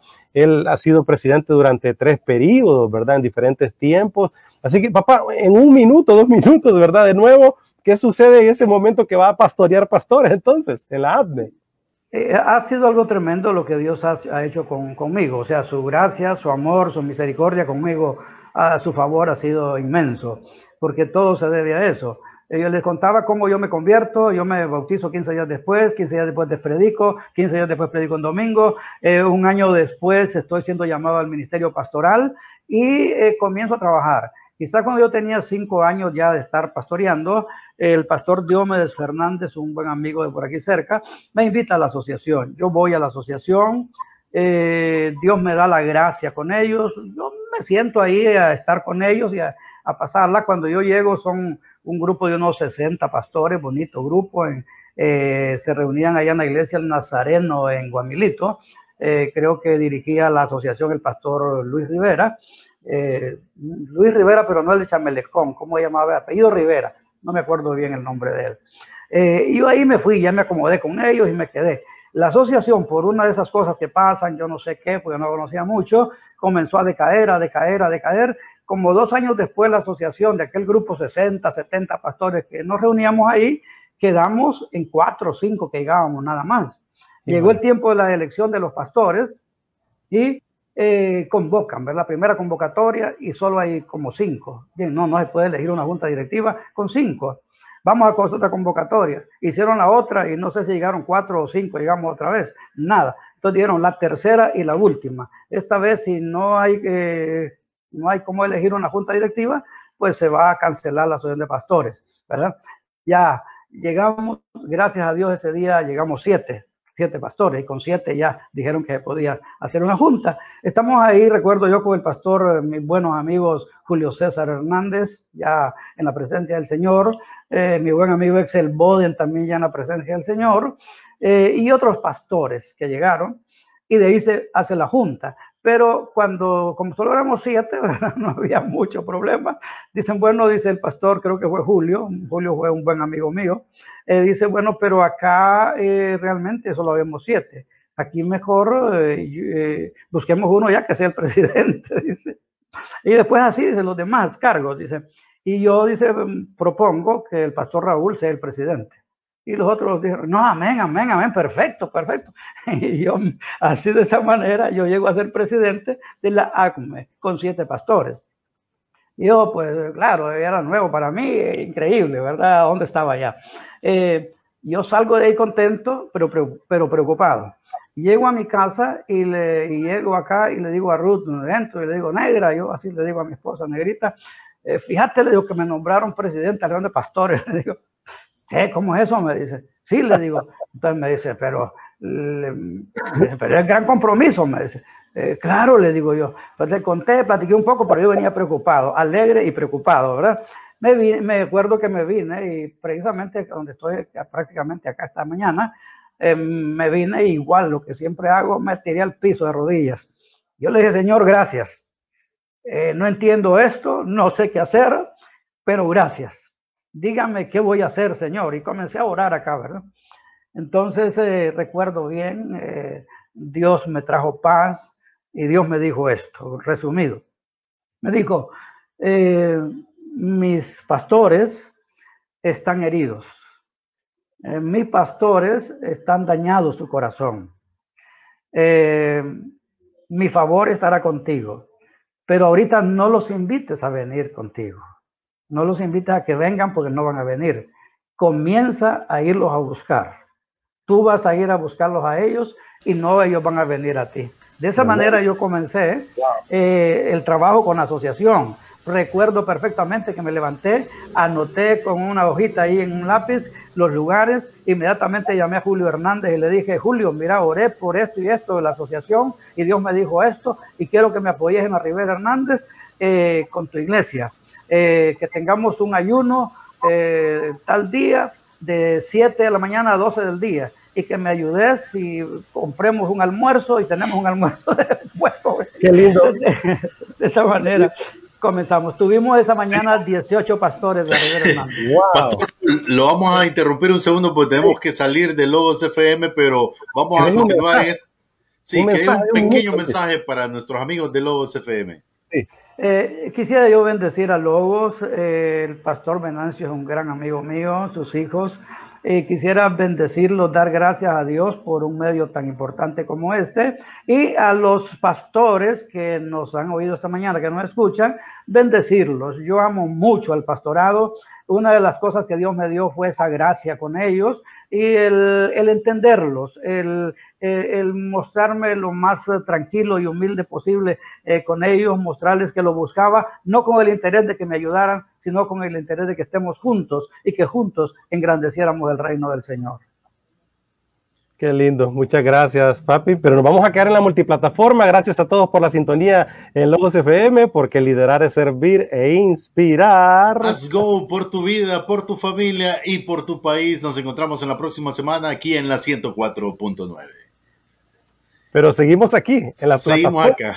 de Facebook, YouTube. Cada vez más gente se conecta, o sea, cada vez tenemos a más gente conectada, escuchando el testimonio desafiado. Vamos a tomar un par de minutitos para ir al cierre y dejar esto ya bien pues, y, terminar no, pero, pero antes, antes de eso, Raúl, porque Pastor Raúl le estaba contando esa parte y yo creo que es, que es clave, es clave para entender la historia, Raúl, porque creo que una cosa que nos hace falta mucho a los cristianos en general es conocer la historia del cristianismo.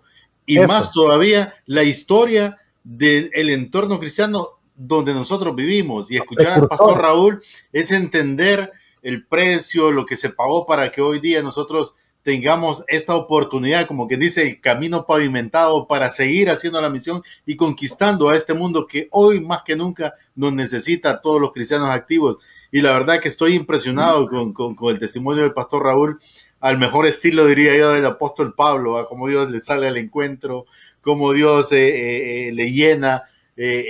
Automáticamente el Espíritu Santo y es el Espíritu Santo pues que hace el todo Es un, es un bus sí pues, pues, pastor, para no, no desaprovechar el tiempo, nos contaba cómo fue esa primera faceta de la Asociación de Pastores, pero como bien Raúl lo apuntaba, eh, fue presidente tres veces en la Asociación de Pastores. ¿Qué pasó en esos otros periodos? ¿Cómo fue la experiencia de esto, de este comienzo donde solo habían cinco y siete a, la siguiente? Y papi, y, Luis, cruzadas, cruzadas como Benny Hinn, vino eh, el hijo de Bill Graham, ¿verdad? Franklin Graham y con una eh, ofrenda de 2.000 lempiras. Wow. Sí, imagínate, miles de niños se reunieron en esa miles de personas en el Estadio Olímpico, eh, también eh, eventos como COICON, la capacitación del liderazgo de los pastores, ¿verdad? Según entendí, el mejor COICON de la historia se dio aquí en San Pedro Sula. Así que cuéntenos un poquito al respecto, papi, hacia el cierre de este programa. Eh, Realmente yo no acostumbro a hablar mucho de, esto porque también yo quiero que siempre la gloria sea para el Señor. Y yo todo lo que hice lo hice para el Señor, eh, para gloria de Él y para bendición de, su reino. Y ese fue el trabajo que hicimos con pasión, con amor. Pero realmente eh, lo que Dios me ha permitido hacer, apenas lo que he dicho esta mañana es la introducción. O sea, cómo yo llego al Señor y cómo Dios comienza a usarme. Pero si hablamos de los tiempos estos, de las cruzadas, de los ministerios que nacieron con nosotros, es para hablar de mucho tiempo.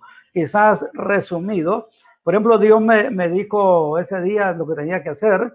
Eh, la segunda reunión que yo hice eh, la siguiente semana fue en Chamelecón con el pastor Luis Rivera.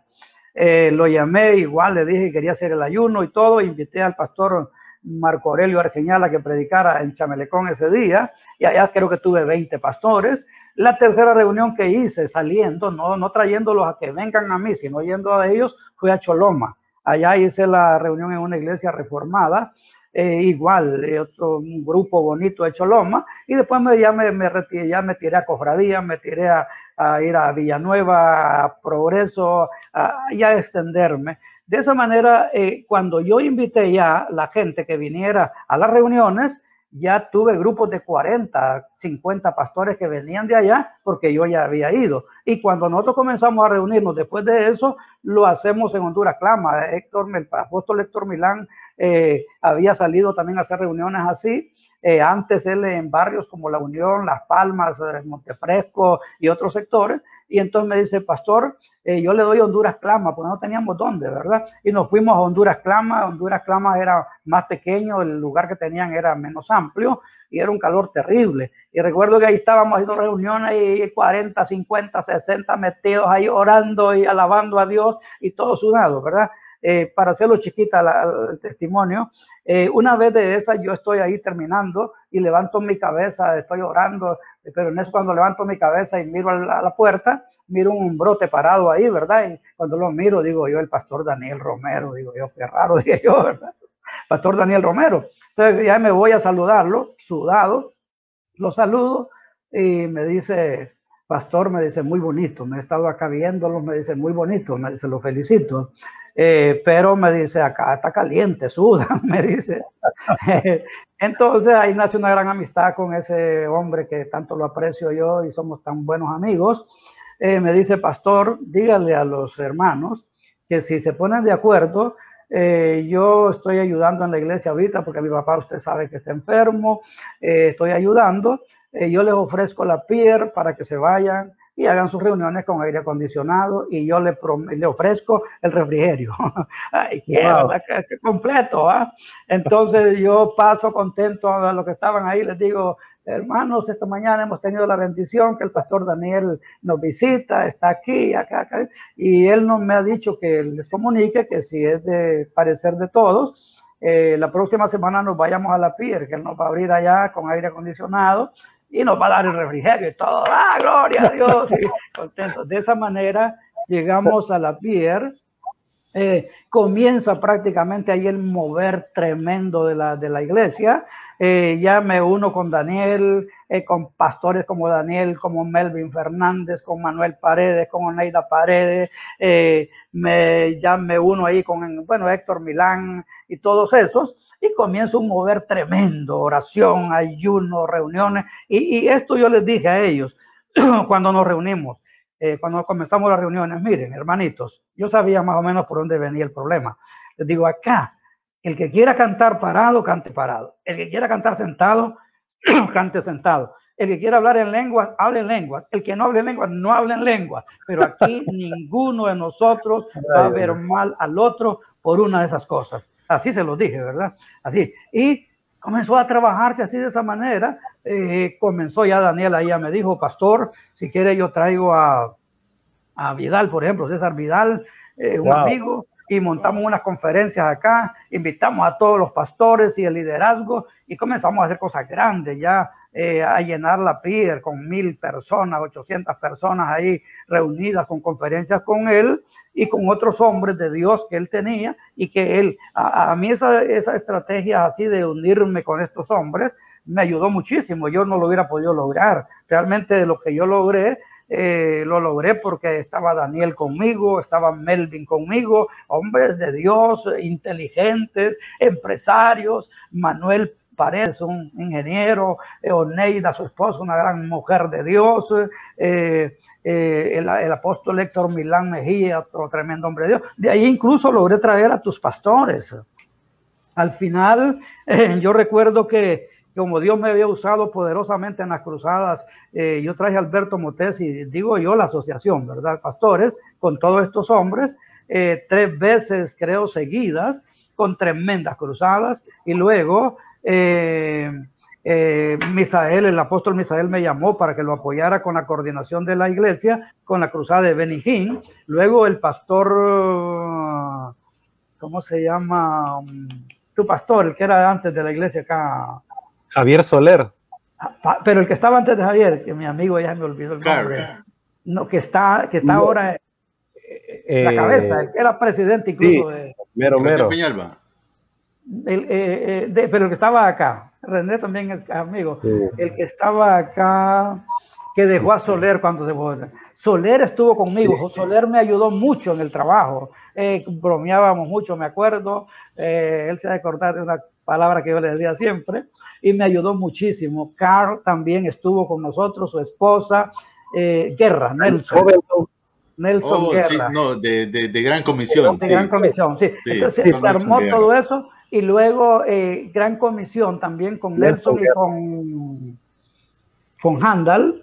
Con Handal, eh, deciden traer a, Franklin, a, Billy, Graham. a, Billy, Graham, a Billy Graham y me piden que yo les coordine la cruzada porque ellos intentaron buscar a los pastores y por ningún lado los hallaban, Entonces yo tenía todo con ellos y teléfono, comunicación y todo y de esa manera yo llego a manejar con ellos la cruzada de, Franklin, que fue al final Franklin Graham, lo que Raúl decía fue maravilloso. Para mí los tiempos más gloriosos que he vivido en, el, en la obra, en la iglesia, eh, maravilloso. Logramos llevar esa vez 50 mil niños a las 8 de la mañana al Olímpico, lo sacamos a las 9 y media y entramos a las 10 de la mañana con 50 mil niños más y salimos a las 12 y media del día con ellos y a las 6 de la tarde teníamos 60 mil personas adultas en el Estadio Olímpico con pantallas afuera y todo. Me imagino que ustedes quizás lograron eh, llegar en esos tiempos por ahí y fue algo glorioso, algo maravilloso.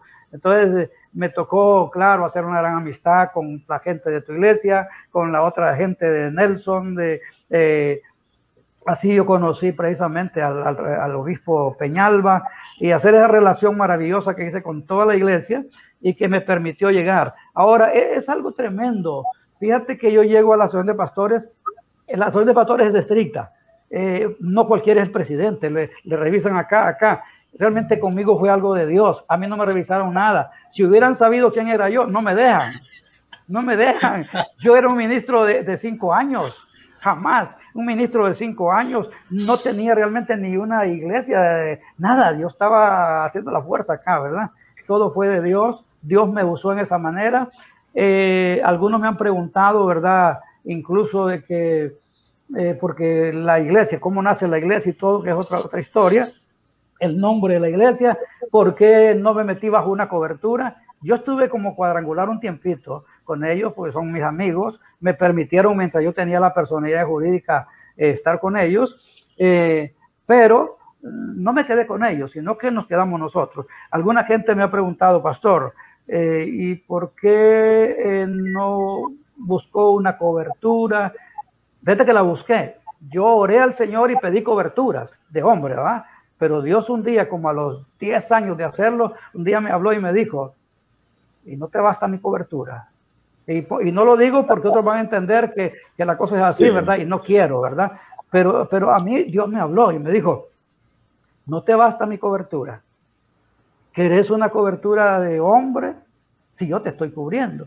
Y me hizo ver de que si yo hubiera tenido una cobertura, digo, cualquiera de las que hay, ¿verdad? A lo mejor no me hubieran permitido hacer lo que yo hice. Porque yo lo hice porque tenía una iglesia que me apoyaba. Eso sí, la iglesia es hija nuestra y nos ha apoyado. Yo la iglesia, habían veces que casi la abandonaba por el trabajo de la asociación, pero la iglesia fue firme, fue fiel y el Señor me dijo, si yo te hubiera permitido estar en una denominación, no te hubieran permitido hacer todo lo que hiciste y por eso no te permití que tuvieras una cobertura de la que, de la que me pedís. Por eso te dejé solo y yo te sostuve. Dios usa a quien más le plazca. Queda confirmado. Dios usa a quien más le plazca Así que usted solo déjese usar por el Señor, deje de estar viendo a otro qué está haciendo, qué no está haciendo, de estar viendo en el internet quién hace y quién no hace, en el Facebook. Si, requiere, si requiere de ser fiel, claro. obediente.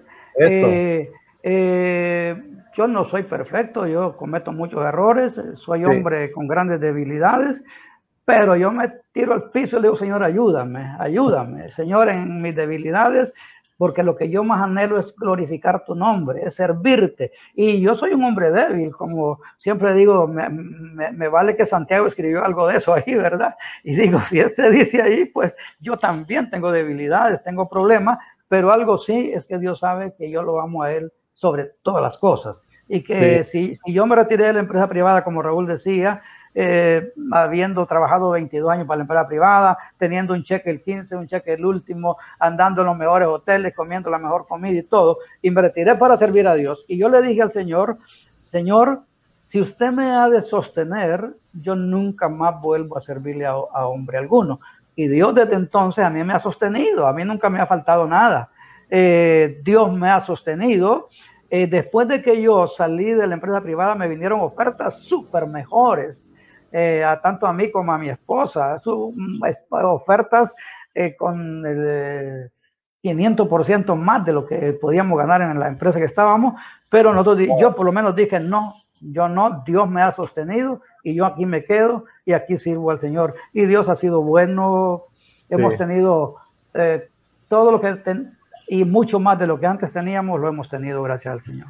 Wow, la verdad que, que, estoy impresionado con el testimonio de vida del pastor Raúl. O sea, Raúl, siempre hemos hablado, yo siempre he tenido un gran respeto, la verdad, por el pastor Raúl Paz, pero no conocía tanta detalle de, lo que nos ha comentado el día de hoy. Fíjate que mi hermana Ruth, que siempre nos escucha allá en el lado de, California, Estados Unidos, dice este comentario, Dios usa a los humildes, que Dios le siga eh, eh, guiando, pastor Raúl es que eso es lo que ha reflejado este testimonio, pero eh, eh, lo pongo, este comentario, no tanto para adular al pastor Raúl, yo creo que nos hace falta mucho de eso hoy día, pastor, o sea, estamos tan, eh, tenemos tan al alcance tanta información, tanta doctrina, teología, iglesia, que nos hemos olvidado que al final todos somos el cuerpo de Cristo. Yo creo que gran parte del reflejo de su testimonio es que usted integró, o sea, usted no estaba, como decimos en el lenguaje popular, no estaba ahí para estar jalando para su molino. No, nunca. Porque, la cabeza del ser humano siempre es eso. No, usted estaba ahí por una misión, por un llamado. Y, ha habido de todo, hasta de, con los tacos de frente en esta plática, la verdad, aunque no lo hemos dicho, ¿verdad? Pero, Pastor Raúl, ya para, para ir como cerrando, porque yo sé que podíamos estar todo el día y muchos yo sé que no quieren desconectar, veo que siguen conectados con nosotros. Pastor Raúl, ¿cuál es su mensaje para la iglesia en general? Hoy día, con todos los desafíos que la iglesia enfrenta. cuando hablo de la iglesia, no estoy hablando del liderazgo, estoy hablando de los miembros, de la iglesia en general. Hay que amarnos, eh, ese es el mensaje del Señor y tiene que ser el nuestro. Hay que amarnos realmente los unos con los otros. Yo nunca he tenido diferencias de que cuadrangulares, que asambleas de Dios, que bautista, que CCI, que yo nunca he tenido. Para mí los rótulos no existen. Yo he servido al Señor. Es más, nuestra iglesia es de las iglesias que menos se conocen en Honduras, en San Pedro Sula. ¿Por qué? Porque nunca me interesó a mí que se conociera el nombre de la iglesia. Me interesó que se conociera de Cristo, el amor del Señor, del trabajo en unidad. Si algo yo amo es el trabajo de unidad. Y eso me interesó. Por eso la iglesia incluso poco se conoce. La iglesia conoce del trabajo inmenso, gracias a Dios, que yo he desarrollado.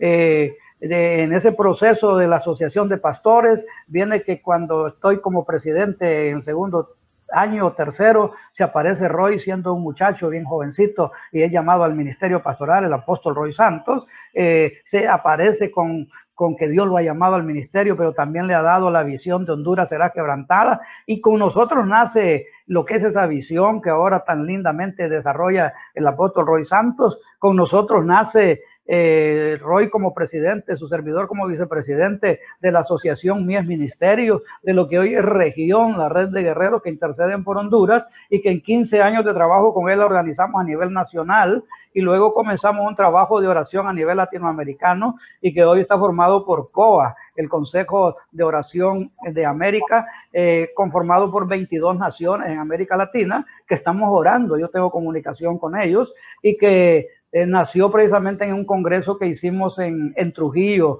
eh, eh, donde las 22 naciones llegaron, tuvimos un congreso maravilloso y, y ese trabajo nace de ahí, todo el trabajo con la asociación, nace lo que fue mi ministerio, región, lo que es Niños a una voz, que, que, fue una visión dada a la pastora Carol de Santos, pero que nosotros la apoyamos y levantamos todo el trabajo. de ahí nace lo que decía Raúl juvenil. La, reunión, el ACME juvenil. Yo vuelvo, yo había dicho que no volvía y ellos son testigos que mi esposa y ellos me pidieron que no volviera a tomar una responsabilidad como la, la, asociación en mis primeros dos periodos, porque realmente quedé fundido, ¿verdad? Y mi esposa y ellos me lo pidieron. Pero un día, una noche Dios no me dejó dormir toda la noche y me habló toda la noche y me dijo que yo tenía que volver a tomar la asociación el 2010, 2011 y me dio los puntos y uno de ellos era que el Señor me habló que los hijos de pastores estaban bien descuidados, eh, que había que hacer un trabajo por ellos. Me dijo que, y ahí nace ACME Juvenil, que ya ustedes la conocen. Dios me dijo que las esposas de pastores estaban bien descuidadas, que había que hacer un trabajo con ellas, y ahí nace lo que se llama ahora la red de mujeres en ministerio de ACME que la ha dirigido la pastora Liliana de Vendaña, juntamente con mi esposa Ruth, con la eh, eh, pastora Sandrita Aguilar, y otros pastores que han hecho un trabajo lindo en la ciudad con 300, 400, 500 mujeres, eh, y de ahí nacen ministerios maravillosos, ¿verdad? E, en nuestro trabajo, eh, yo soy muy amigo del evangelista Ángel David Antunes, eh, el ministerio evangelístico de David Antunes nace aquí en mi casa. Acá yo sostuve a David los primeros años que él vino de Tegucigalpa y eh, ojalá que el viejo me esté escuchando, ¿verdad? Viejo, le digo yo. Eh, acá nos quedábamos una, dos de la mañana platicando y aquí nace precisamente lo que es el ministerio evangelístico que ha dirigido el pastor y evangelista Ángel David Antunes. O sea, de, nosotros han salido muchos ministerios que ahora están sirviendo a la nación, eh, escuelas, colegios, cosas que hemos levantado, todo para la gloria de Dios que nunca hacemos publicidad de ello, sino que es un trabajo que hacemos para, para el Señor. Eh, eh, eh, también es importante lo que tú decías. No me metí a la asociación, no me metí, es que me meto, es que Dios me llevó. Y Dios me llevó y por eso yo nunca de la asociación recibí un lempira. nosotros pusimos los vehículos, gracias a Dios siempre Dios nos ha dado dos, tres carros en mi casa.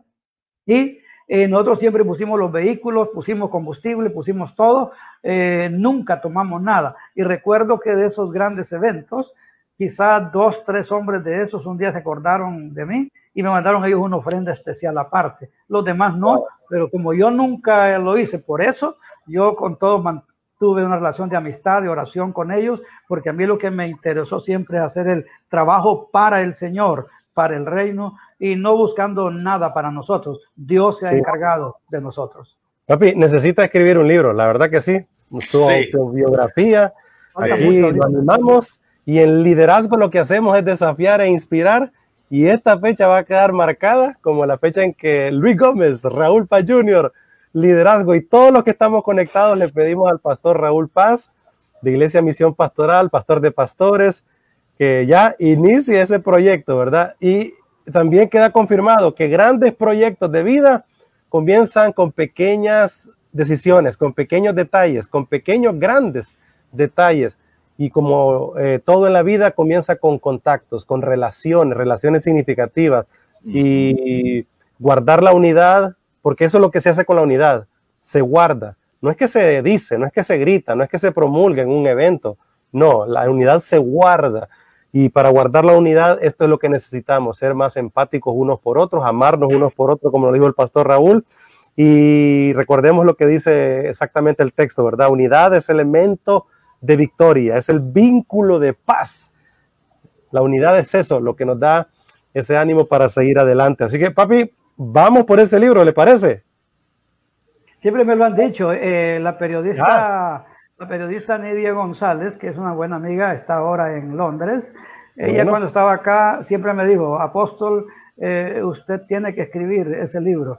Eh, una vez eh, estuve con el, una vez estuve con el empresario Larache y, por algunas cosas vino acá a la iglesia y le contaba parte del testimonio y me decía, pastor, es precioso. Yo me siento, imagínate, eh, uno de ellos que son empresarios tremendos, sentado media hora escuchándome lo que perdió ahí de ganar pisto, pero me dijo, vale la pena, lo que he escuchado de usted me llena. Entonces, eh, siempre he tenido eso, ¿verdad? Y no sé si Dios un día me va a poner a, hacer el trabajo, ¿verdad? Yo creo que ha sido una de nuestras conversaciones más extensas, ahí va a estar en el podcast para que usted la oiga en cualquier momento. Mira lo que...